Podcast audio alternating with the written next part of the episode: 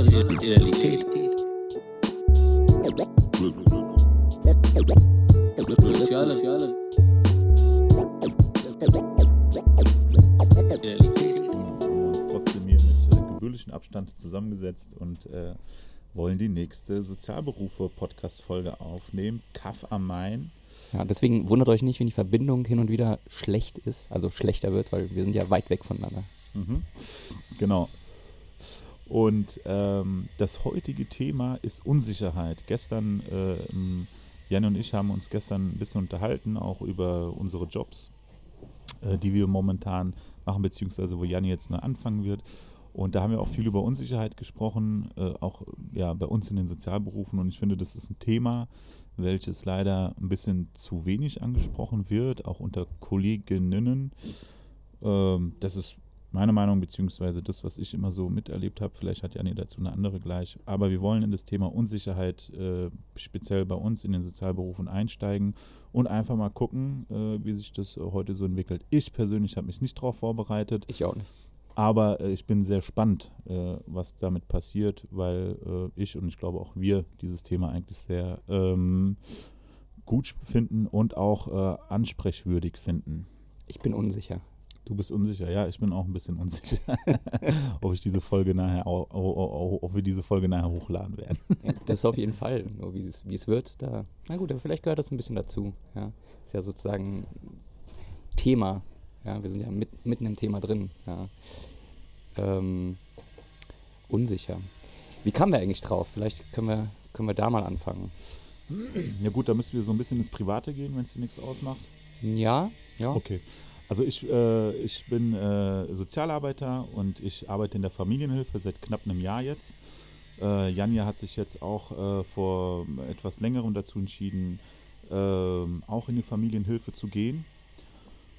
Und äh, Jan und ich haben seitdem immer mal wieder darüber gesprochen und äh, hat mich auch immer gefragt, wie geht es dir eigentlich in der Familienhilfe, wie läuft das Ganze, ähm, wie ist deine Vorstellung eigentlich, der Arbeit der Familienhilfe? Du hast mir auch dann viel erzählt, wie du dir das vorstellst, ähm, wie du denkst, dass es auch läuft. Man muss dazu sagen, ich bin Familienhelfer in Offenbach, äh, Janni wird Familienhelfer in Frankfurt sein.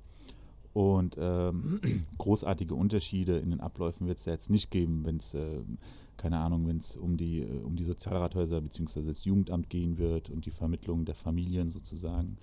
Ähm, aber wir haben im Laufe dieser Gespräche dann doch gemerkt, dass, ähm, ja, dass Unsicherheit aufkommt, weil man doch dann eben nicht so ganz genau weiß, so hey, was erwartet da eigentlich ein? Ne? Also man, ich, ich glaube, äh, wenn wir über, über Kindergärten sprechen, über Horteinrichtungen sprechen, vielleicht auch über Krabbelgruppen sprechen, das ist ja etwas, das kann man ganz gut eingrenzen. Das ist ja auch schon, das, das ist ja schon auch gebäudetechnisch eingegrenzt, ja, einmal. Äh, aber zum anderen ist die Arbeit an sich ja auch eingegrenzt. Man hat eine Vorstellung davon, ne? da sind Kinder von bis, äh, mit denen machst du äh, das von bis, äh, die Uhrzeiten sind eingegrenzt und das alles ist in der ambulanten Hilfe, in der Hilfe zur Erziehung, speziell in der SPV, einfach komplett anders. So. Und äh, auch ich, der jetzt schon ein bisschen länger da arbeitet, hatte auch immer wieder meine Unsicherheiten, ganz klar, weil, man darf nicht vergessen, man arbeitet nicht mehr im Team. Hm. Man hat also keine unmittelbare äh, äh, ähm, Rücksprache, keine unmittelbares Feedback, sondern man muss auch erstmals aushalten können, Dinge, die vielleicht nicht so gut gelaufen sind, erstmal mit sich selber auszumachen. Hm. Und äh, klar, wenn man einen guten Chef hat, äh, beziehungsweise einen Chef hat, der, der äh, diese Misere, würde ich es mal nennen, äh, auch in, im, im Auge hat, äh, der kümmert sich dann auch um, uns, um seine Mitarbeiterinnen, genau wie bei mir zum Beispiel, wo einfach immer wieder rückgefragt wird, wie geht's dir, was machst du, ähm, wie läuft's, brauchst du Unterstützung und, und, und. Ne? Und äh, dadurch ist mir zum Beispiel schon ganz, ganz viel Unsicherheit weggenommen worden. Also dadurch wurde ich zum Beispiel viel sicherer in manchen Abläufen, die ich gemacht habe. So, ne? Also in meiner pädagogischen Arbeit, das ist der eine Teil. Und der andere Teil ist natürlich das Administrative. Also da geht es darum, Stunden aufzuschreiben. Da geht es darum, sich immer wieder mit dem Träger rückzukoppeln. Äh, da geht es darum, Berichte zu schreiben, egal ob das Kurzberichte sind, ob das Hilfeplangespräche sind, ob das äh, Termine beim Gericht sind, ob das die Auseinandersetzungen sind äh, mit ähm, Anwälten, mit, äh, mit Vormundschaften und, und, und. Das sind dann alles die administrativen Dinge, das sind alles die, äh, die Dinge, die, ähm, man, denke ich, als jemand, der äh, im pädagogischen Beruf ausgebildet worden ist, eben nicht so stark an die Hand bekommt Mhm. während seiner Ausbildung, damit meine ich auch während dem Studium, als dass man das dann erst im Berufsfeld kennenlernt. So. Und ich glaube, da ist sehr viel Unsicherheit. Ähm, so so war es zumindest bei mir. Hm. So, ne? Ja, ich greife mal auf. Ähm, du hast gesagt, wenn man vielleicht eine gute Anleitung hat, ähm, bekommt man auch viel Unsicherheit genommen. Ähm, da, das ist für mich so ein, so ein, so, so ein zweischneidiges Schwert, weil ähm, eigentlich finde ich Unsicherheit erstmal was gar nicht so Schlechtes. Ja? Also ich, ich, es, es hat irgendwie so einen, so einen negativen Touch äh, oder so eine negative Konnotation, wenn man das Wort jetzt mal so an sich betrachtet. Ähm, was ich damit eigentlich meine, ist so, so eine gewisse Neuheit, die jeder Sache innewohnt, die man bisher noch nicht gemacht hat, ja, wo man nicht viel Erfahrung hat. Ähm, und ich, vielleicht ein Aspekt ist natürlich auch sowas wie Angst, Dinge falsch zu machen, ähm, aus Unwissenheit vielleicht auch mm, unprofessionell sich zu verhalten. Ja. Es gibt viele Regularien, die man sich aneignen muss und die kann man lernen. Ja. Das andere ist einfach so diese, diese Offenheit weiterhin zu haben, so sehe ich das, ähm, etwas neu zu entdecken. Ja. Und ich, ich glaube, ein bisschen anders, als du das jetzt gerade beschrieben hast, dass das auch in Kindereinrichtungen der Fall ist. Also natürlich ist, sind die Rahmenbedingungen da teilweise anders und man kann so das Gefühl bekommen, hast du eine gesehen, hast du alle gesehen, ist aber nicht so. Ja, also das sagt mir zumindest meine Berufserfahrung. Es macht einen riesigen Unterschied, was für einen Über- und Unterbau es hat, ähm, mit was für Kollegen du zusammenarbeitest, wie die Kommunikationsstruktur ist ähm, und so weiter. Also so ganz viele Dinge und natürlich, und das ist das verbindende Element, du arbeitest immer mit Menschen. Für mich ist, so sage ich mal, die größte Unsicherheit die, dass du nicht hingehst und sagst, ich habe jetzt was gelernt und das kann ich nach Schema F oder auch nach einem komplizierten Schema, wie auch bei Rocket Science, anwenden. Ja? Aber zumindest gibt es da sowas wie richtig und falsch. Ähm, das ist so schwierig im sozialen Bereich, ja? weil wir eben nicht etwas hineingeben und dann etwas herausbekommen, sondern weil wir immer mit der Unsicherheit arbeiten, ähm, ob wir etwas erfassen, also unser Gegenüber richtig verstehen. Ja? Ähm, da sind wir wieder bei Kommunikation. Da gibt es natürlich so Grundfertigkeiten, die man so braucht. Wie hört man zu? Äh, ist man sehr bei sich? Ist man beim anderen? Ja? Was, gibt, was hat man an der Hand, um vielleicht methodisch zu arbeiten?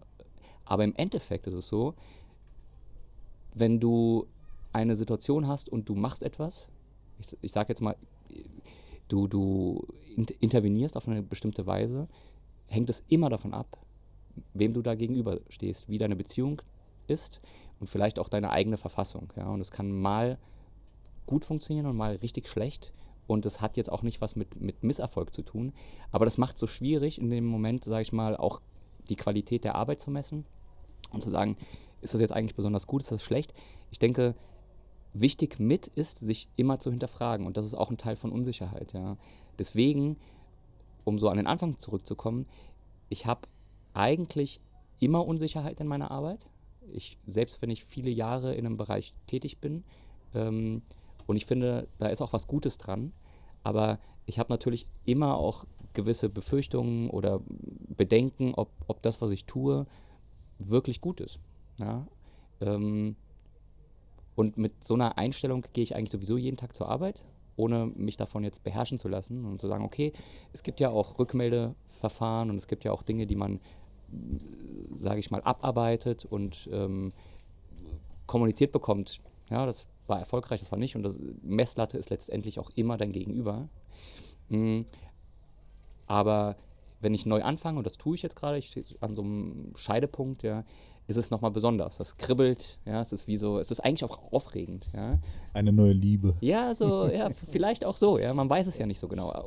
Aber ich denke mal so, das ist so diese, dieses, die eine Ebene, du startest etwas Neues, ja, und dann hast du natürlich noch nicht so die Idee, wo, wo bist du da gelandet, ja. Wie wird da gearbeitet? Was wird von dir erwartet? Was kannst du leisten? Was willst du leisten? Was kannst du nicht? Ja? Und natürlich macht man auch erstmal viele Fehler, denke ich. Ja? Das gehört so dazu klar, ja. zum Prozess. Aber für, für mich ist eigentlich so diese, dieser Gedanke gewesen, wie, wie bin ich eigentlich prinzipiell in meiner Arbeit unterwegs und da ist Unsicherheit für mich auf jeden Fall ein großer Faktor. Ja. Ja, genau. Ähm, ich glaube, da wird es vielen anderen nicht anders gehen wie dir. Ähm, mir geht es da genauso. Entschuldigung. Ja, ähm, was, welches Thema sich halt bei mir immer wieder aufdrängt beim Thema Unsicherheit, ähm, ist, dass, und das habe ich zu Anfang gerade auch nochmal gesagt, glaube ich, ich finde, das ist halt nicht so ein großes Thema bei uns in der Arbeit. Also in den Einrichtungen, wo ich schon überall gewesen bin, oder an den Arbeitsstellen, wo ich überall war, war das nie so ein Riesenthema. Also ähm, es gab, äh, ich habe glaube ich nie erlebt, dass dieses sogenannte Fehlermanagement auch praktisch umgesetzt worden ist. Also dass ich mich quasi auch darin aufgehoben gefühlt habe. Ne? Ich, ich hab, bin auch der Meinung, dass es erst so die letzten Jahre irgendwie immer wieder gewortet ist, worden ist in den Teams und die Träger jetzt langsam darauf zurückgreifen aber dass am Ende alles Papierbekenntnisse gewesen sind und ähm, keine wirkliche ähm, Hand, es da wirklich keine wirkliche Handhabe in den Teams gegeben hat, auch von meinen Leitungen so nicht gegeben hat. Ähm, das passiert mir erst jetzt in der Familienhilfe, ja, dass ich da wirklich auch ernst genommen werde, also ernst genommen werde in meiner Unsicherheit, in meinen Fehlern, die ich begehe ähm, wie du auch eben gerade schon sagst, dass die auch völlig normal sind. Ja. Und ähm, ich eigentlich eher dadurch gestärkt werde, ja, dass mir gesagt wird, hör mal zu, das passiert, es ist kein Ding, so, beim nächsten Mal ist es auch anders und wird es auch anders laufen.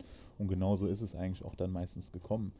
Und in einer anderen Einrichtung, wo ich mal gearbeitet habe, das war ganz am Anfang meiner äh, äh, Sozialberufe-Karriere, da war das auch so. Da habe ich auch ein da habe ich in einem Haus gearbeitet mit drei Teams und ich war insgesamt in zwei Teams gewesen.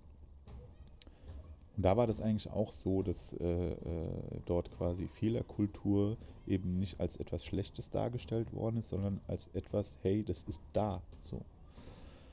Aber ähm, von dem größten Teil der, der Arbeitsstellen, wo ich bisher gewesen bin, war das eben nicht der Fall, dass äh, das quasi auch umgesetzt worden. Es waren am Ende, wie schon gesagt, Papierbekenntnisse, Lippenbekenntnisse, aber ähm, es wurde sich nicht wirklich äh, äh, ernsthaft damit auseinandergesetzt, sondern ich habe eigentlich eher immer so das, äh, die Rückmeldung bekommen, ja, ist halt richtig kacke, was du da gerade gemacht hast. So. Mhm. Und ähm, sieh zu, dass du das wieder auf die Kette bekommst. Und ähm, zumindest war das bisher immer mein Gefühl, so. Ja, ich will damit jetzt keinen bächen. Am Ende des Tages sind es auch nur Menschen, die da sitzen aus äh, verschiedensten Gründen, die auch diesen Job machen. Wir haben alle irgendwie unsere Schwächen darin, äh, Dinge auch zu kommunizieren. Aber ich glaube, das ist auch ein Grund gewesen, warum für uns es wichtig war, dieses Thema Unsicherheiten heute aufzugreifen, um das Thema vielleicht ein bisschen populärer zu machen und ähm, das ein bisschen mehr in die Welt rauszutragen und zu sagen, hier Leute, ähm, tretet an eure Leitungen, an eure Teams ran und sagt, ey, das Thema Unsicherheit ist ein Thema, darüber muss gesprochen werden. Und darüber muss aber respektvoll gesprochen werden, mhm. so und nicht abwertend gesprochen werden. So. Ähm, weil das ist auch, was du gerade gesagt hast, ne, dass ähm, nicht jeder Hort ist gleich, nicht jeder Kindergarten ist gleich, ja. Ähm, ich, ich sehe das auch nicht so, nur ich, äh, für mich grenzt es aber mehr ein, damit ich das quasi auch voneinander abgrenzen kann. Ein Kindergarten ist in der Regel so, eine Horteinrichtung ist in der Regel so. Und ich finde generell Einrichtungen sind in der, äh, sind in der Regel gleich, aber also die Strukturen sind in der Regel gleich, aber natürlich ist jedes Kind oder jeder Jugendliche, der in einer Einrichtung ist, ist immer ein Einzelfall. So, das ist natürlich klar. So, ich ähm, nur weil ich irgendwie 30 Kinder im Hort zum Beispiel habe, heißt es nicht, dass alle 30 gleich sind. Nein, sie mhm. sind nicht, weil jedes dieses Kind ist äh, auf seine Art und Weise komplett anders. So, mhm. ich kann die nicht über einen Kamm scheren. Ähm, und dass da Unsicherheiten auftreten, dass da Fehler auftreten, das ist doch ganz klar.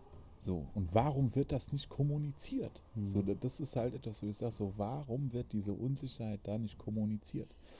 Und das ist, finde ich, äh, einmal fürs Team und für einen selber sehr schade, aber im Endeffekt für das Kind selber. Mhm. So, es ist, ist ja am Ende, läufst ja mit einem Frust dann durch die Gegend, den du in den meisten Fällen für, äh, äh, den du in den meisten Fällen ähm, äh, über deine Aura quasi wieder an das Kind irgendwie weitergibst. So. Und das ist nicht gut. Mhm. So. Naja, ich, ich habe so den Eindruck, dass, dass sich das Thema von oben nach unten durchzieht, wo auch immer oben und unten ist. Ja. Aber ich sag mal so, wenn du mit Kollegen, Kolleginnen zusammensitzt und ähm, ich erlebe das selten, dass wirklich eine, eine ehrliche Rückmeldung kommt von, ähm, da fehlt mir was, da weiß ich was nicht, da habe ich mich wirklich auch unsicher oder, oder mh, schlecht gefühlt in so einer Situation oder bin ich mit einem komischen Gefühl weggegangen. Da geht es viel darum, sich als, als kompetent darzustellen. Ich sage jetzt mal darstellen in Anführungsstrichen, weil natürlich ist da Kompetenz da, aber ähm, das ist so eine Einbahnstraße und äh, selten, finde ich, wird eigentlich dieser Aspekt genommen und gesagt, weil es so, so zentral in unserer Arbeit ist, weil wir eben nicht sicher sein können, dass, ja, weil wir es immer an der Realität abgleichen müssen, was auch immer die Realität ist, ja, aber zumindest sage ich mal im Gespräch darüber sein, ähm, dass es viel zu wenig ähm, Präsenz hat, ja, in gemeinsamen Gesprächen, in der Rückmeldung, in der persönlichen Rückmeldekultur, in vielleicht auch der Leitung oder Moderation solcher, solcher Gespräche, weil für mich heißt es auch Fehlerfreundlichkeit, ähm, dem so zu begegnen, dass man das als, als Stärke auch sehen kann, ja? dass man darüber überhaupt reden kann, dass man sich traut, darüber zu sprechen und zu sagen, das ist Teil meiner Kompetenz, dass ich Fehler sehe oder vielleicht zumindest hinterfrage, ob das gut oder schlecht war.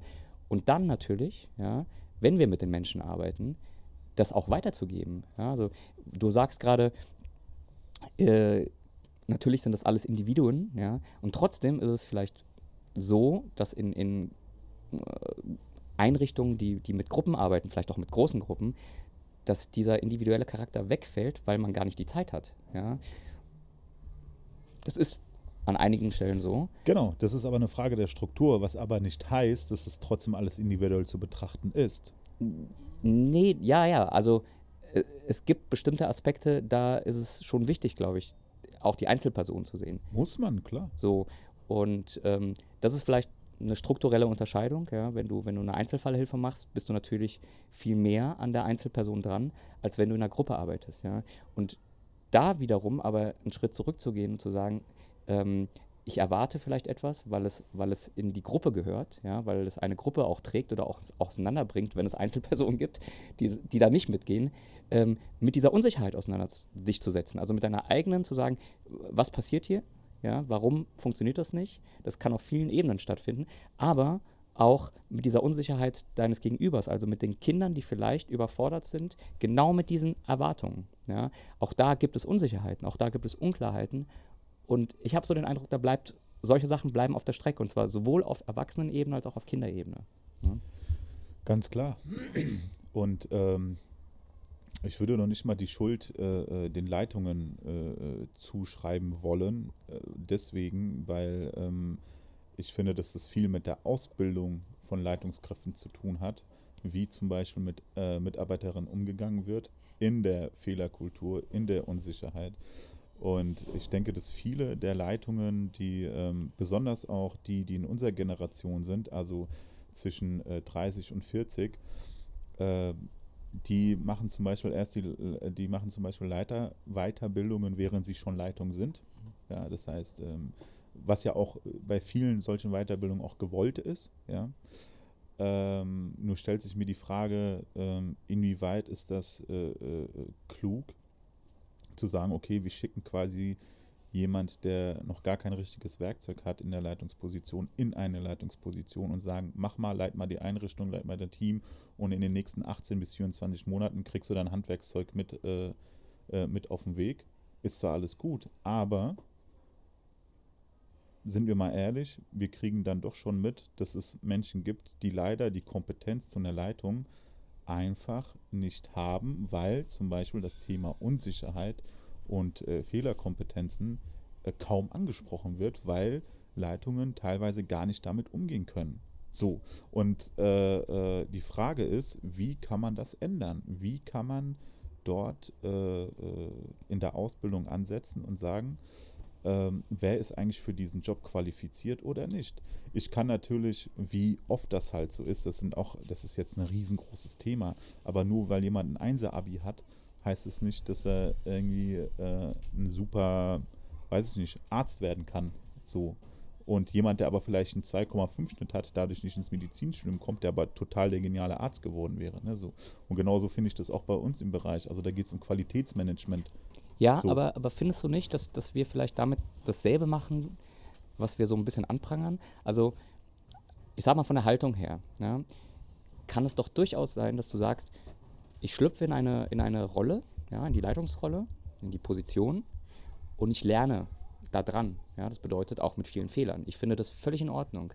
Ähm, es, äh, und ich, ich bin überhaupt nicht dabei zu sagen, die Leitung hat immer die Verantwortung für alles. Ne? Nein, sie hat natürlich eine zentrale Position, sie braucht aber auch Anleitung, sie braucht Unterstützung und sie braucht, das ist, das ist etwas, was sich durch alle Bereiche durchzieht. Ne? Das heißt, wenn ich jetzt sozusagen als Mitarbeiter da bin, stütze ich natürlich ja? und brauche auch eine positive, eine Fehlerfreundlichkeit, eine positive Fehlerkultur, ähm, in dem Dinge natürlich benannt werden, aber die nicht gleich damit zu, zur Folge haben, dass alles auseinanderbricht und dass man sagt, guck mal, lass uns mal gemeinsam irgendwo hingucken.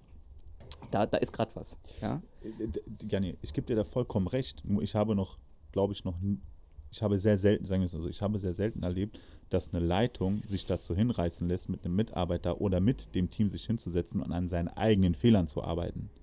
So, ich habe doch kein Problem damit, wenn die Leitung sagen würde, hört mal zu, Leute, ich mache hier auch einiges verkehrt, so.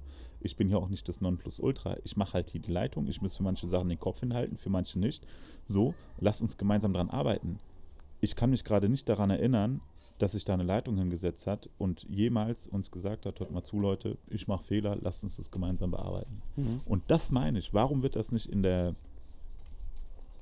äh, äh, Ausbildung zur Leitung, wieso ist das nicht ein Faktor? Ich meine, ich war noch nie in der Leitungsausbildung, ja, keine Ahnung, ob das dort besprochen wird, aber äh, das ist eine Hypothese von mir. Dadurch, dass ich das noch nicht erlebt habe, gehe ich auch davon aus, dass das kein Teil der Ausbildung ist. Und da- das ist etwas, wa- was ich einfach, wo ich sage, okay, ich gebe da nicht komplett den Leitungen die Schuld, sondern halt diesem Ausbildungssystem, wo ich sage, hört mal zu, Leute, ihr müsst da viel genauer hingucken, wenn es ums Thema Unsicherheit geht. Ja, und wenn wir mal ehrlich sind, ähm, es ist, es gibt natürlich die Möglichkeit, sich damit auseinanderzusetzen, aber nicht nur auf Leitungsebene ist das, sage ich mal, fremd den Leuten, sich über persönliche Schwierigkeiten richtig. auseinanderzusetzen. Und zwar ohne, dass man, ähm, keine Ahnung, das Gefühl hat, das Gesicht zu verlieren oder zu sagen, also einfach so zu sagen, das ist eine Stärke. Ja, es gehört dazu und es ist eben nicht so, dass du immer und in jeder Situation alles weißt, alles richtig machst. Das kann gar nicht so sein, sondern du, du wächst natürlich mit der Zeit hinein, du kriegst eine Berufserfahrung, du kannst Sachen vielleicht schneller und besser einschätzen und du hast vielleicht ein größeres methodisches äh, Handwerkszeug so, ja. Aber im Endeffekt machst du immer, immer, immer Fehler. Richtig. So. Und das gehört dazu. Und, Und das muss man aber transparent machen. Ja. So, genau das Thema sollte man auch transparent machen. Immer und immer wieder. Weiß ich nicht.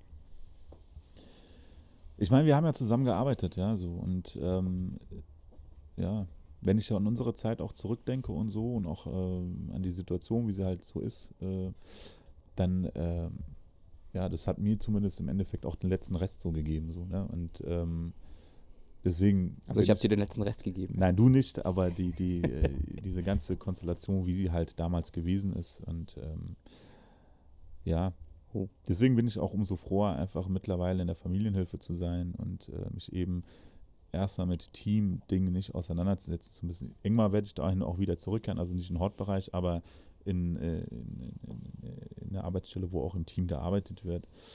Ähm, ja.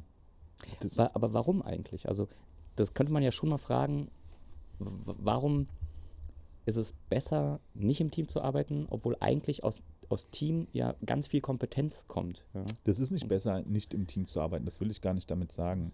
Das ist ja, das ist ja das Tolle an dem Team. Jeder hat ja eine eigene, also jeder hat ja etwas, was er gut kann, das hast du ja gerade gesagt. Und jeder hat aber auch etwas, was er nicht gut kann. Im Optimalfall ergänzt sich ja das Team. Der eine ist erlebnispädagogisch versiert, der andere ist kunstpädagogisch versiert, der eine ist ähm, bürokratisch versiert, äh, in der Bürokratie versiert, äh, der andere, ähm, keine Ahnung, hat eine krasse Sensibilität und ist dann auch für Kinder da, die krass sensibel sind und so, ne? Und im besten Fall ergänzt sich das ja alles. Das ist ja auch das, was du gerade gesagt hast. Nicht jeder muss alles können. So. Ne? Und, ähm, aber allein das wird ja manchmal als Schwäche ausgelegt, oder zumindest ist das manchmal ein Gefühl, dass du auf einmal nicht alles kannst. Mhm. So. Und ähm, ich finde Teamarbeit nicht schlecht. Das möchte ich hier gerade nochmal unterschreiben. Ich, die meiste Zeit meiner, meiner Arbeit habe ich in Teams verbracht. So, ne? ähm, und äh, das muss es auch geben und anders geht es ja auch nicht in, in, weiß ich nicht, 90 Prozent aller ähm, sozialpädagogischen äh, Berufen äh, wird einfach auch in Teams gearbeitet. So, ja. Äh, nur ist mein Gefühl einfach, ja, mein Gefühl ist, dass, ähm, äh, dass sich da leider in den letzten Jahren äh, nicht viel verändert hat und dort Unsicherheiten eher als ähm, dir nicht wertschätzend gegenüber vor, äh, ähm, besprochen werden, sondern Mhm. dir eher eigentlich eher vorgehalten werden. So. Und das ist schade. Und das dient nicht dazu, dass ein Team äh, äh, funktional arbeitet. Das dient nicht dazu, dass Teams äh, produktiv auch arbeiten. So, das dient auch nicht dazu, dass Kinder sich irgendwann mal in einer Einrichtung auch wohlfühlen. So. Und da sage ich, da muss man eine Ausbildung ansetzen, egal ob du ausgebildet bist, ob du studiert bist oder was auch immer. Also, ähm, ich finde, Menschen äh, äh, äh, müssen in der Ausbildung ein gewisses Handwerkzeug mit auf den Weg äh, kriegen, wie man mit Unsicherheiten umgeht. Und dass es nicht so schlimm ist, wenn man unsicher ist. So. Mhm. Dann lass uns doch mal so ein bisschen praktisch werden, weil du hast ja selbst gesagt, das hat dir so ein bisschen die Freude an, an der Arbeit verdorben und dann hast du auch den Bereich gewechselt. Ähm, hast, du eine, hast du einen konkreten Vorschlag, wa- was vielleicht ähm, dazu führen könnte, dass man eben damit ein bisschen positiver, produktiver umgehen könnte? Also was wäre so dein Vorschlag vielleicht, ähm, wie man das ändern könnte? Weil wir drehen uns viel so um die Problematik, ja. ja vielleicht kann man mal so den Blick weg. Also, Ja, vielleicht ist es auch ganz gut, dass wir uns erstmal um die Problematik drehen, um zu zeigen, so, hey, ihr da draußen, ihr seid nicht alleine. So, ne? Hier gibt es zwei Jungs, äh, die, die kennen das auch alle. Ne? Also ich, man fühlt sich ja auch oft allein in solchen Situationen. Und vielleicht können wir da zur ersten Problemlösung, dass man dort ansetzt und sagt, ihr seid nicht alleine mit eurer Unsicherheit. So, und dass man das im Team aufgreift. Und dass das immer zum Bestandteil von der Teamsitzung zum Beispiel wird, die ersten 10, 15 Minuten. Und damit meine ich nicht Achtsamkeitsübungen. ich sehe jetzt deinen Blick gerade. Genau. Oder, oder irgendwelche tollen Zitate, die vorgelesen werden und dann fünf Minuten Stille zu halten. Nein, so, das meine ich nicht damit, sondern ich meine damit konkretes Ansprechen von Unsicherheiten. So. Und das einfach mal im Team zu thematisieren. Und zu sagen und vor allem auch Teammitglieder direkt auch ansprechen oder untereinander anzusprechen und zu sagen so, hey, das ist doch nicht schlimm, dass das so gelaufen ist. Lass es, hol mich doch einfach bei der nächsten Situation einfach dazu. Dann klären wir das zusammen. So. Und du, du weißt, wie das in Teams ist. Dann sitzt da jemand, der rollt die Augen. Dann sitzt da jemand, der ist kurz vorm Einpennen. Und dann sitzt da jemand, der hat eh schon von Anfang an abgeschaltet. So. Weil man auf der Ebene des ähm, sich Ansprechens nicht gefordert wird. Mhm. So. Mhm. Und deswegen ist für mich eine Problemlösung zu sagen, jede Teamsitzung geht es die ersten 15 Minuten darum, wer ist wo unsicher. Und nicht mit diesem prangernden, anprangernden Blick oder anprangernden Sprech oder so, sondern sagen sie, ey, wie ist es gelaufen? So. Mhm. Ja, ich kann, ich kann mich an eine Situation erinnern, wo Kinder irgendwie Steine auf Autos geworfen haben. Ja, das passiert. So, wenn man sich ein bisschen im Recht auskennt, weiß man, dass die Einrichtungen meine ich. Entschuldigung. Nein, aber zumindest ah, haften die Eltern äh, nicht für das Kind, wenn das irgendwie erst mal unter sieben Jahre ist. Und ich glaube darüber auch nicht. Egal. Oh Gott, was jetzt Wenn die Eltern nicht da sind. Ja, eben, nee, aber jetzt Also- verhaspelte sich ein bisschen. Aber das Ding ist, ähm, äh, ne, da geht es ja dann um so rechtliche Fragen. So, ja, das kann ja nicht sein. Oh, huch, was passiert denn jetzt? Und so. Also, das heißt, auch äh, Unsicherheit bedingt, nee, äh, Unsicherheit im eigenen Fach bedingt äh, die komplette Unsicherheit. So. Und äh, äh, auch noch nicht mal das ist schlimm, aber lasst es uns doch offen ansprechen. So. Natürlich bist du unsicher, wenn du kein Wissen hast, aber das ist doch nicht schlimm, das kann man sich doch aneignen. Dann lass es doch im Team kommunizieren. Hm. So. Ich glaube tatsächlich, dass es auch ähm, gerade für junge Mitarbeiter und Mitarbeiterinnen und für neue, dass es immer ein gutes Signal ist, wenn man ähm, feststellt, in, in den Teamsituationen gibt es die Offenheit für persönliche Unsicherheiten. Also wenn man feststellt, man kommt irgendwo neu dazu und die, die, die Kultur in, in einer Einrichtung ist so, ähm, dass mit sowas offen umgegangen wird, wertschätzend umgegangen wird und auch die Haltung so ist, dass jeder, egal wie erfahren er sie ist, wenn er irgendwo neu dazu stößt, erstmal Unklarheiten, Unsicherheiten hat und auch auf ein Team stößt, was ihn stärkt. Genau, aber das Team muss das ja vorleben. Genau. So, und nicht einfach nur, ich, ich kenne das ja, man kommt dann ein neues Team rein und dann so, ja, wir sind, wir machen das hier und das hier und klar, du kannst jeden Fehler ansprechen. Nach drei Monaten ist das Thema gegessen, weil das Team das nicht lebt. Mhm. So.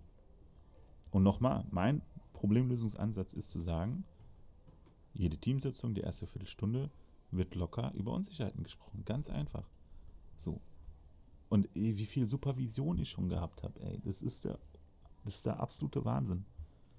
Ich werde auch Supervisor. Ich mache mir ein, ich mache einen riesen Reibach über, über Supervision, weil ich jedes Mal das selber erzählen werde. Ich muss da noch nicht mal richtig Arbeit reinstecken. So. Entschuldigung, aber das ist wirklich ein, ein Teil meiner Erfahrung in meiner Arbeit, dass äh, ich in Supervision zwar äh, äh, sagen konnte, was ich wollte, aber dass sich im Endeffekt wirklich was geändert hat. Entschuldigung, aber nee.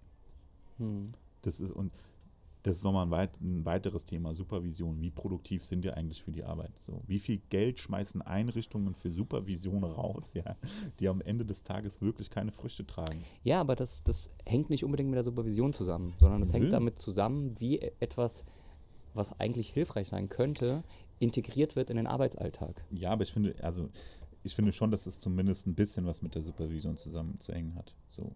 Manche, ich, manchmal denke ich mir so, habe ich manchmal die Supervision, die dann irgendwie anderthalb, zwei Jahre da waren, habe ich gedacht, so, Alter, wieso hast du dich eigentlich schon nach einem halben Jahr verabschiedet? So.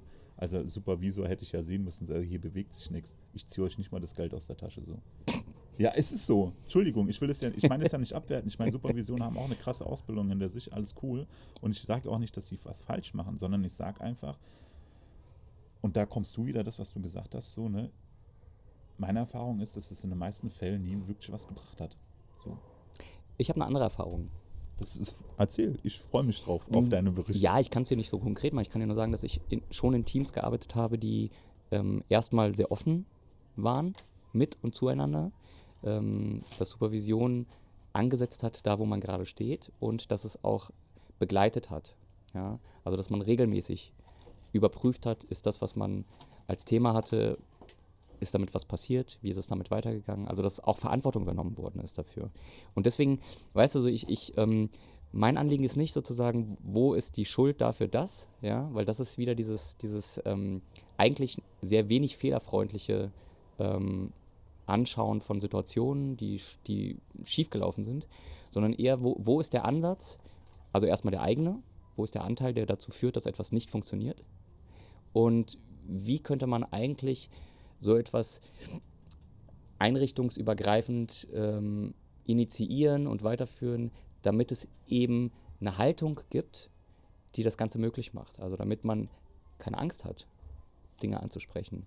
Damit man mit schwierigen Situationen, die auch äh, mit der eigenen Person zu tun haben, mit der eigenen Unsicherheit, ja, die vielleicht auch tiefer liegt, ja, das ist ja auch in unserem Bereich so, ähm, dass, dass die nicht dazu führt, dass man in eine Verweinung geht, ja, sondern dass man auf ein, ein starkes Team zurückgreift, das dich stärkt, gerade in den Unsicherheiten, weil du Dinge, die du super kannst, ja, das ist du brauchst du niemanden, der zu dir kommt und sagt, hey, Supi, ja, hast du toll gemacht. Ja. Es geht genau um diese Dinge, die dir schwerfallen.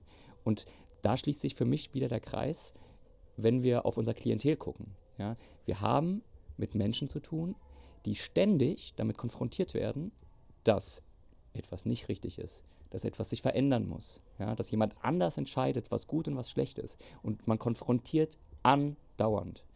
Und es kann nicht sein, meiner Meinung nach, dass wenn wir zurückgehen und uns selbst angucken und unsere Kollegen angucken, ja, dass wir das nicht können. Dass wir das nicht können und nicht zulassen, weil es auch sau schwer ist auszuhalten. Ja. Also es hat immer was mit der inneren, äh, mit der eigenen Einstellung zu tun. Auf der einen Seite ist das für mich schlimm, dass jemand mich kritisiert, also Kritik konstruktiv. Nein, an sich nicht. Es kann mich weiterbringen. Ja. Ähm, aber lasse ich das zu, wachse ich daran und wie ist mein professionelles Arbeitsumfeld, ja? Weil da denke ich, haben wir, ich weiß nicht, ob das so, so ein grundsätzliches Problem ist oder vielleicht auch nur bei uns beiden, so die, die persönliche Erfahrung, aber da fehlt irgendwie was. Das, das, das ähm, ist so bereichsübergreifend immer wieder Thema, würde ich sagen. Genau, das ist immer wieder Thema. Und deswegen glaube ich schon, dass man das Problem an der Wurzel packen muss. Äh, Schuldzuweisung kann man das vielleicht nennen. In der Ausbildung, ja.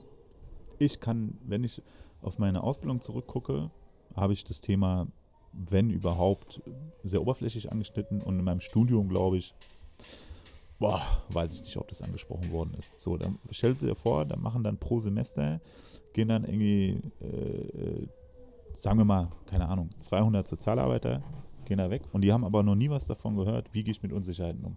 So, die landen dann in den Arbeitsfeldern. So, Entschuldigung. Und wenn du dann pro Jahr 600 Menschen hast und lass die Hälfte davon in Frankfurter Einrichtungen arbeiten, das sind schon mal 300 Personen, das ist nicht wenig. Hm. So.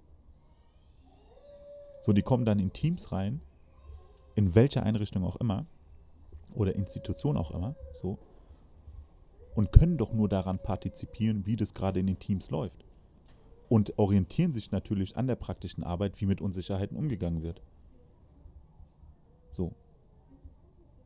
Schuldzuweisung weder den Teammitgliedern über noch den Leitungen gegenüber, sondern auch noch nicht mal eine Schuldzuweisung, sondern einfach die Problematik der Ausbildung will ich hier einfach nur aufgreifen und sagen, hört mal zu, es muss während der Ausbildung was anderes rein. Und zwar nochmal, hier geht es nicht um irgendwelche Achtsamkeitsübungen, hm. so, sondern hier geht es wirklich darum, konkret über Unsicherheiten zu reden. Und die auch zuzulassen, das, was du auch am Anfang gesagt hast, man, man muss es doch, man muss seine eigene Unsicherheit zulassen und vor allem die Unsicherheit der Kolleginnen zulassen. So. Was hältst du von der These, dass in dem Arbeitsfeld Menschen gerade wegen ihrer Unsicherheiten landen? Ich will mich in dieses Feld nicht so weit vorwagen. Ich meine, klar, den Gedanken habe ich auch schon ganz oft gehabt und ich habe darüber auch schon Gespräche gehabt, aber ich habe die immer sehr schnell abgebrochen, weil, weil ich finde, dass es sehr übergriffig ist. So. Ich finde, das ist äh, den Menschen gegenüber auch ungerecht. So, ich bin kein Therapeut, so. Ähm, ja, wenn Menschen meinen, den Beruf aufgreifen zu müssen oder zu wollen, weil sie unsicher sind, keine Ahnung. Ja, aber also ich habe das mit derselben Haltung gefragt, wie ich auch selbst in, in sage ich mal, im Empfang genommen werden möchte. Eigentlich, dass Unsicherheit jetzt was, was ist, was sie stärken könnte. Ja? Deswegen, ich verstehe es nicht so ganz, warum das für, für dich also ein schwieriges Feld ist. Weil, also, Oder ich habe da eine Frage gerade. Ich versuche ja, mal die Frage nochmal zu stellen. Ja, also mein Hintergrund ist der, dass ich so denke, es gibt ja immer eine Motivation, warum du bestimmte Dinge tust. Ja? Und eine davon ist ja vielleicht gerade, dass du mit Unsicherheiten auch lebst und, und aufgewachsen bist, dass du persönliche Erfahrungen damit gemacht hast, natürlich, ja. Ähm, und das nimmst du ja immer mit.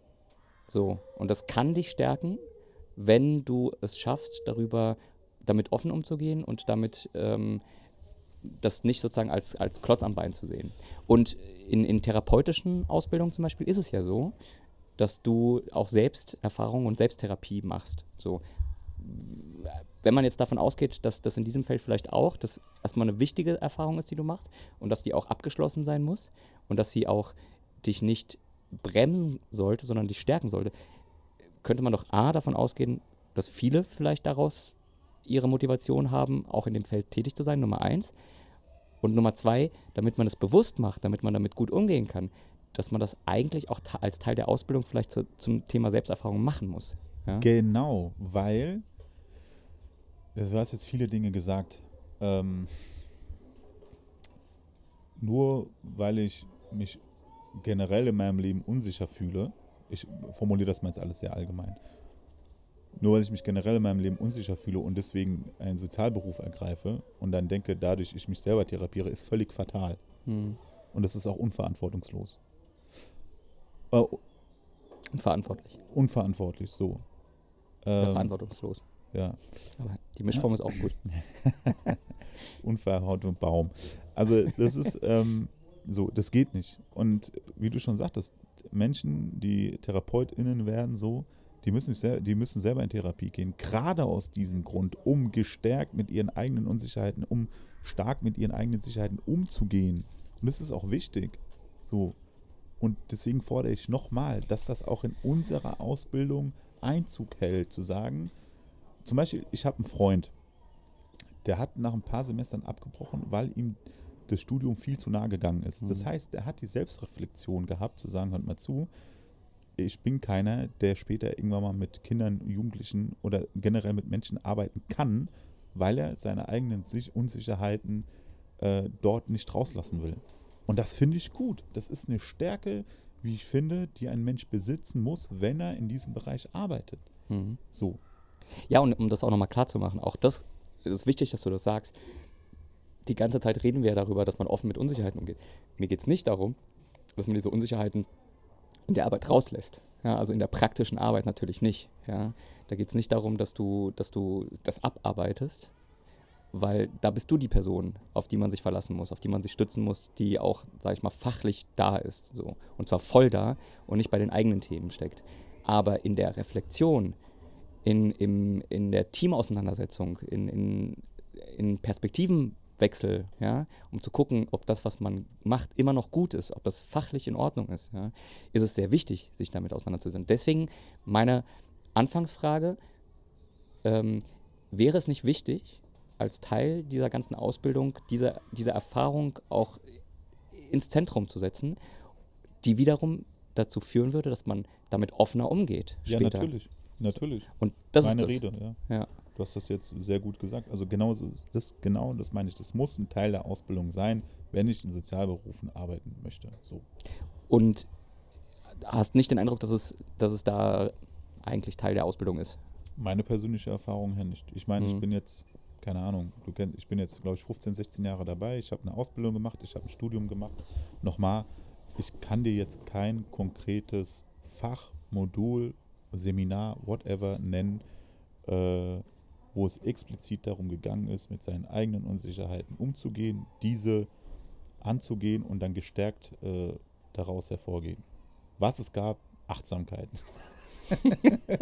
Ah, Ey, bitte nichts ah. gegen, gegen Achtsamkeit, so ist ja schön so, aber ganz ehrlich, irgendwie ruhige Musik im Hintergrund laufen zu lassen, irgendwas dann irgendwie zu lesen und dann äh, sich äh, ähm, irgendwie ins Innerste zu gucken, alles cool, aber dann brauche ich auch jemanden, der das auch so anleiten kann, dass ich am Ende des Tages auch, äh, ähm, dass es auch funktional ist so Ja. und äh, zugeschnitten auf meine Arbeit. So, Oder auch unsere- auf dich zugeschnitten. äh, oder auch auf mich zugeschnitten. Aber unsere Arbeit äh, ist eben nicht, ähm, äh, weiß ich nicht, äh, ja, Welches Lied würdest du dir denn wünschen, um diese Achtsamkeit anzuregen? Ja, Hatte mir überlegt, weißt du, das wäre jetzt so die, die richtige Situation, um, um ich Liedvorschläge will zu hier machen. nicht weißt über du? Achtsamkeit reden. Ich, nee, so- lass, lass, komm. Ich habe keinen Bock auf. Ach- Nein, guck mal, warum ich dieses, warum ich, bitte versteht mich nicht falsch, ja. Achtsamkeit muss sein, na klar, das ist ja ganz klar. Aber es gibt ja so Oberbegriffe, die sind dann so ein Deckmantel für alles Mögliche. Und für mich ist dieses Achtsamkeit-Ding ein Denkmantel für etwas, was eben nicht eintritt. Oder zumindest sehr selten eintritt. So, das ist einfach so ein, so, so ein Thema, was da steht, das haben wir jetzt gemacht. und ab geht's zum nächsten Thema. Ja, aber da bin ich nicht ganz bei dir, weil. Ja, vielleicht hast du andere Erfahrungen gemacht. Ja, nee, es, also ich meine, das eine ist ja die persönliche Ha- äh, Erfahrung damit. Ja, also du sagst, ey, das bringt mir was, das bringt mir nichts. Ja, ich, ich kenne das auch, äh, diese, äh, keine Ahnung, äh, Traumreisen und so weiter, weißt du, so zum Runterkommen äh, oder keine Ahnung, Yoga-Übungen. Das bringt für viele Leute ganz viel, ja. Und andere, wie mich, macht das nur hibbelig, ja. Das, ist ja das, das eine Ding. Das andere ist, sich mal drauf einzulassen, das mal auszuprobieren, so in sich zu horchen und zu gucken, wa- warum nervt mich das gerade? Habe ich keinen Bock drauf, ja? Hat man Widerwillen, muss man auch nicht machen, weil es dich jetzt nicht weiterbringt. Aber das nicht prinzipiell zu verdammen, ja? Also ich glaube schon, dass es an sich eine, eine von vielen Methoden ist, um, um mal so eine innere Schau zu betreiben und runterzukommen und zu gucken. Aber es hilft nicht jedem und auch nicht in jeder Situation. Richtig. So. Und das, was du gerade sagtest, Entschuldigung, eine von vielen Methoden. das lasse ich jetzt erstmal so stehen. Ja. ja, weil das ist ja auch eine Unsicherheit, verstehst du? So, die, eine Unsicherheit wird ja auch dadurch bedingt, dass du irgendwie 20 Angebote hast. So. Dann kannst du dir halt irgendwas aussuchen. Ja, was auf mich passt. Das ist ja generell gut. Mhm. So, das ist ja in Ordnung. Aber es hat in den wenigsten Fällen konkret etwas damit zu tun, was in meinem Team los ist. Ja, also du, du, du meinst, es gibt auch Angebote, angeleitete Angebote, die am Team vorbeigehen? Ja, also die Dinge müssen konkret ohne viel Shishi angesprochen werden. Das ist für mich zum Beispiel ein Teil der Achtsamkeit und ein Teil von respektvoll miteinander umgehen. Mhm. So. Und Liebe bedeutet nicht, dass mein Kind alles machen darf. mhm. So. Und im Team bedeutet das nicht, nur weil man seine Fresse hält, ist alles okay Mhm. und du bist nicht mal unsicher. Nein. ja genau, aber das Gegenteil eben auch nicht, ne? Also nur jedem alles vor die Füße zu knallen, Nein, natürlich eben auch nicht. Da Oh. muss man die Ausgewogenheit finden. Da muss man gucken. Es ist alles eine Frage der Kommunikation. Wie kommuniziere, kommuniziere ich das als Leitung und wie wird es innerhalb des Teams kommuniziert? Du hast ja verschiedene Arten, Dinge anzusprechen. Du kannst sagen, mal zu, deine Arbeit war kacke, wir kriegen das gemeinsam hin. Oder du kannst einfach sagen, deine Arbeit war kacke und gehst. Oder du kannst sagen, es gibt noch Bedarf, etwas zu verändern. Oder du sagst einfach, ey, deine Arbeit war richtig gut und das andere, das kriegst du schon auf die Kette im Laufe deiner Zeit hier. So kann man das auch sagen. So. Ne? Also Unsicherheiten kann man durchaus auch positiv ansprechen. Das heißt, mit dem Gedanken ranzugehen, hör mal zu, die Situation war hier, hier, hier, hier und dort richtig gut gewesen. Die war richtig top. Und dann im allerletzten Schritt zu sagen, so, ähm, kannst du dir auch vorstellen, warum, äh, warum jetzt der letzte Schritt irgendwie nicht so gut gelaufen ist. Lass ihn doch mal zusammen gerade mal angucken. Da gehst du doch schon als Mitarbeiter völlig gestärkt in dieses Gespräch rein. Ja. So. Und das hat nichts damit zu tun, dass ich jetzt eine Achtsamkeitübung und eine CD irgendwie in den CD-Player reinlege und mir 15 Minuten Wahlgeheule anhöre. So. um es mal ein bisschen überspitzt zu sagen, ja. Nein, aber, ne, also man, man kann doch total positiv in unsichere Situationen reingehen, weil nur weil eine Situation nicht gut gelaufen ist, heißt es nicht, dass die komplette Situation nicht gut war. Ganz im Gegenteil. Es ist meistens der kleinste Teil, der nicht so gut gelaufen ist. Dieser wird aber aufgebauscht. Hm. Also das heißt, wenn, nehmen wir jetzt mal an, ich, ich wäre jetzt Anleiter in der Gruppe, ich komme jetzt zu euch, habe so die Idee, ich biete jetzt mal was an, das könnte euch gut tun, leg Yoga-Musik rein, sag, horcht mal in euch, in euch und ähm, ne, so lasst eure Gedanken schweifen und kommt mal runter. Ähm, wie würdest du mir dann rückmelden? Du, du weißt, ich sag nein. So, ich sag, ey, können wir bitte was anderes machen? So. Ja. Ich mach das nicht. Ja, Ich weiß noch, wo, bei- uns irgendwie das Yoga-Angebot war, ich war da nie dabei. ja, ja aber ich, ich meine, weißt du so, auch da gibt es ja, also auch eine, eine, einen Teil des sich einlassen müssen. Ich muss mich nicht auf alles einlassen auf der Arbeit. Entschuldige, aber das ist auch ein Trugschluss bei, bei uns in der Arbeit. Ich muss mich nicht auf alles einlassen. Das muss ich nicht. So, alle, die hier zuhören, ihr müsst euch nicht auf alles einlassen. So. Das ist. It's my opinion, yeah? Aber das heißt, du würdest dann in, in dem Moment sagen, sorry, ich äh, Ja. ge- geh mal kurz aus dem Raum. Ganz klar. Ja. Ganz klar. Auch wenn, wenn du weißt, dass es für viele andere vielleicht auch hilfreich wäre. Ich weiß nicht, ob das für viele andere hilfreich ist. Nur weil die anderen sich darauf einlassen, heißt das nicht, dass es hilfreich ist für viele andere. Hm. Deswegen nochmal, das ist ja auch nichts Konkretes. Yoga, das ist ja nichts Konkretes. Das hilft mir, ja, es hilft mir in dem Moment. Es, vielleicht hilft es Leuten. Okay, pass auf. Wir müssen Ich- aufpassen wir machen, jetzt. Wir machen, wir machen zweimal die Woche Yoga bei uns auf der Arbeit. Macht ihr? Nee, nein, überle nur so. eine Vorstellung so. Pass Ja. auf. Du kommst dahin und sagst, okay, wir machen jetzt zweimal die Woche Yoga, eine Dreiviertelstunde. Nur für die Mitarbeiterin. Ja. So, was ist denn das Ziel dahinter? Dass du ein positives Angebot machst. Für dich. Ja, das ist ein Angebot, das kannst du ja auch ablehnen. Das ist Du klar. hast gerade Positivität ins Spiel gebracht. Also Ja. nochmal, was ist denn das Ziel Nee, für mich auch nicht. Ich kann, also zumindest mit den Yoga-Erfahrungen, die ich gemacht habe, komme ich nicht gut klar, aber, So, aber ich, ich, ich weiß, dass es vielen Leuten viel bringt. Also, weißt du, ich, ich Dann persönlich. das doch machen, ist Ja. doch super. Ich persönlich werde, und da können wir wieder aus dem Nähkästchen äh, sprechen, ich werde ja aggressiv bei den meisten Yoga-Anleitungen, Ja. ja. Weil dieses, dieses, ich weiß nicht, für mich ist es ein affektiertes Sprechen, dass man so schön in sich hineingucken soll und äh, ein- und ausatmen und fließen und so. Ich weiß, es ist, viele schwören da drauf, ja, und Ja. ich, ich will das nicht schlecht ja, machen. Genau. Ähm, für mich, aber mich macht es halt aggressiv, ja. In dem Moment könnte ich natürlich auch gucken, mm, eine Weile innehalten und gucken, warum ich jetzt sauer bin. Aber es ist ein Angebot, weißt du? Mir geht es nur ums Angebot. Und, und wo ich immer auch darauf hin, hinaus will, ist, mich auch mit meiner, mit meinem Widerwillen auseinanderzusetzen in so einer Situation. Ich bin im Team, weißt du, und etwas passiert, was mich richtig nervt. Mich nervt es so. Und ich muss natürlich auf der einen Seite wissen, wie gehe ich damit um, wie teile ich das mit und sage, ich komme damit nicht gut klar, vielleicht auch sagen was dazu, ja, und was mein Vorschlag wäre, wie ich jetzt damit umgehe. Oder ich knall so hin und sage, den Scheiß kannst du dir in den Arsch schieben, ja, und damit mache ich auch vielleicht was kaputt, ja. Und ich sag mal, wenn man das üb- überträgt, ja, jetzt haben wir nicht konkret Yoga, sondern wir haben eine Form der Kommunikation miteinander, ja. Und der eine oder zwei Leute sagen, das ist doch scheiße hier, darauf habe ich keinen Bock, das bringt doch nichts, ja. Aber zwei Drittel des Teams sagen, ey, das ist voll super, das hilft mir was, ja. Wie geht man damit um? Weil da fängt es schon an mit der Wertschätzung und auch mit dem Umgang mit Dingen, die für einen persönlich vielleicht nicht so toll sind. Weißt du, was ich meine? Ich weiß voll, was du meinst. Und mein Credo ist immer das, wenn die Mehrheit sagt, das ist für uns so gut, dann schließe ich mich in den meisten Fällen an Ja. und versuche das nochmal zu überdenken für mich selber. Okay. Und wenn ich zwei, drei Wochen später noch immer, äh, noch immer merke, so, hey, der meiste Teil des Teams sagt, das ist cool so, ich finde es nicht, dann spreche ich das nochmal an. Und es ist dann meistens auch für das Team gut, Ja. weil die auch nochmal zwei, drei Wochen Zeit hatten, darüber nachzudenken. Und vielleicht ist ja in den meisten Fällen passiert dann auch was in dieser Zeit quasi. Und dann kann man nochmal neu darüber quatschen. So. Klar, es gibt Fälle, wo ich auch ganz klar sage, nein, ich bin nicht dafür, muss mich aber trotzdem fügen, weil das Teamsystem nun mal so ist, wie es ist. Ich kann meinen Teammitgliedern nicht in die Hacken treten. Also du würdest jetzt nicht kündigen, nur weil jede Woche Wahlgesänge angemacht werden und äh, fünf Irgend- Minuten innere. Doch, Ja, doch, würdest du. na klar.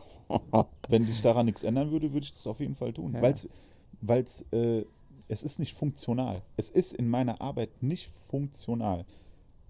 Wenn du mir ein Beispiel nennst, wo Yoga und Wahlgesänge was im Team gebracht haben, gebe ich dir das nächste Mal drei Bier aus. Das passt nicht mit meiner veganen Yoga-Lebensart zusammen. Dann gebe ich dir irgendwas anderes aus, ist mir egal.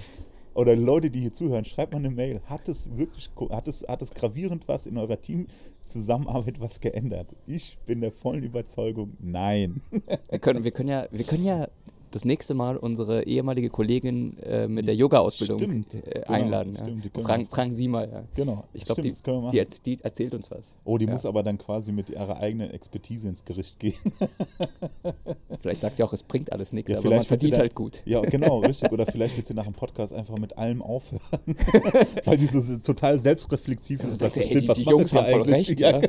Oh, ja, bringt eigentlich nichts. Nein, ja. also ähm, vielleicht lass uns mal langsam zum Abschluss kommen. äh, ja, wir sind zeitlich schon, schon sehr nah dran eigentlich. Viel gebabbelt und nichts gesagt. Äh, wie so oft bei uns im Podcast äh, macht das Ganze ja auch Oh, sympathisch, da ist ein Flugzeug. denke ich. Da ist ein Flugzeug, ja. Ja. Ähm, genau, was soll ich sagen? Ich, ähm, ich weiß, dass äh, äh, in dieser Folge ich äh, sehr, sehr anhört, wenn ich viel schimpfen würde. Nein, also ich liebe meinen Job. Das ist auch ein Grund, warum ich noch immer dabei bin. Aber du schimpfst schon auch gerne. Ich schimpfe auch gerne und ich weiß, dass du auch sehr gerne schimpfst. Klar. und ich glaube, das, und genau das ist auch sehr, äh, sehr wichtig. So, das muss auch sein, weil ich glaube, in dem Moment, wo wir aufhören äh, zu schimpfen, äh, in dem Moment, wo wir aufhören, uns über Dinge Gedanken zu machen, kritisch damit auseinanderzusetzen, in dem Moment sind wir dann, glaube ich, auch falsch. Weil unser Gegenüber, mit dem wir arbeiten, hat es verdient, dass wir uns äh, mit uns selber zum einen auseinandersetzen und dadurch uns viel besser mit unserem Gegenüber auseinandersetzen Ja. können. Und äh, dazu gehört eine Streitkultur mit sich selber, aber auch mit den Teammitgliedern oder mit anderen Menschen, die in diesem Bereich arbeiten. So.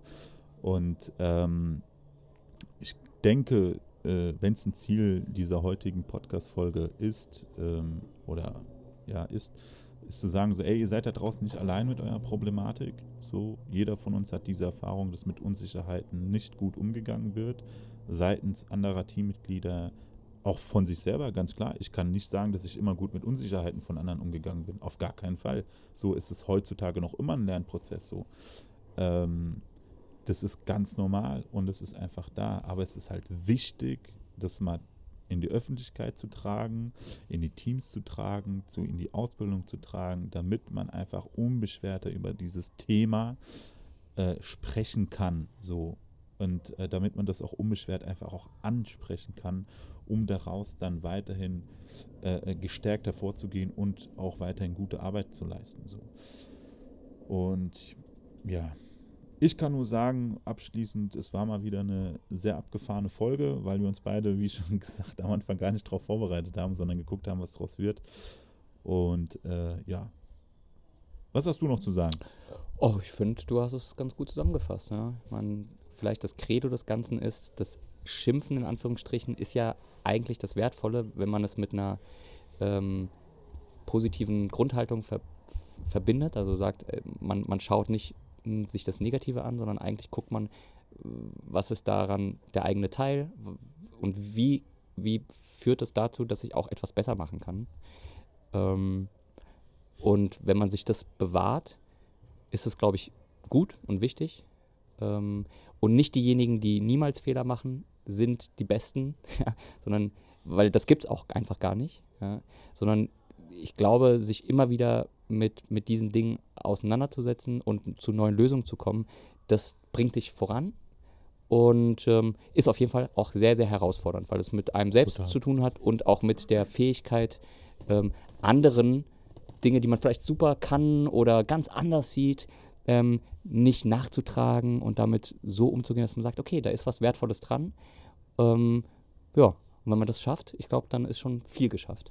Genau, dann ist, denke ich, auch, dass viel gewonnen ist und viel geschafft ist. Schön. Ja, danke. Ich hoffe, dass wir uns nächste Woche wieder zusammensetzen. Äh, Gerade ist ja echt sehr gute Zeit. äh, ja, an alle anderen, die hier reinhören, Kaff am Main, Soundcloud oder Spotify. Hört euch die anderen Folgen an. Das war jetzt die sechste Folge der Sozialberufe Podcast. Ja. Ähm, genau. Ich würde sagen, wir beenden das hier. Bleibt alle gesund. Ähm, ich hoffe, ihr kommt alle gut durch, durch diese etwas doch verrückte Zeit. Jetzt das äh, ganzen Corona-Virus-Zeug. ähm, genau, gehabt euch wohl und äh, bis demnächst. Tschüssi. Tschüsschen.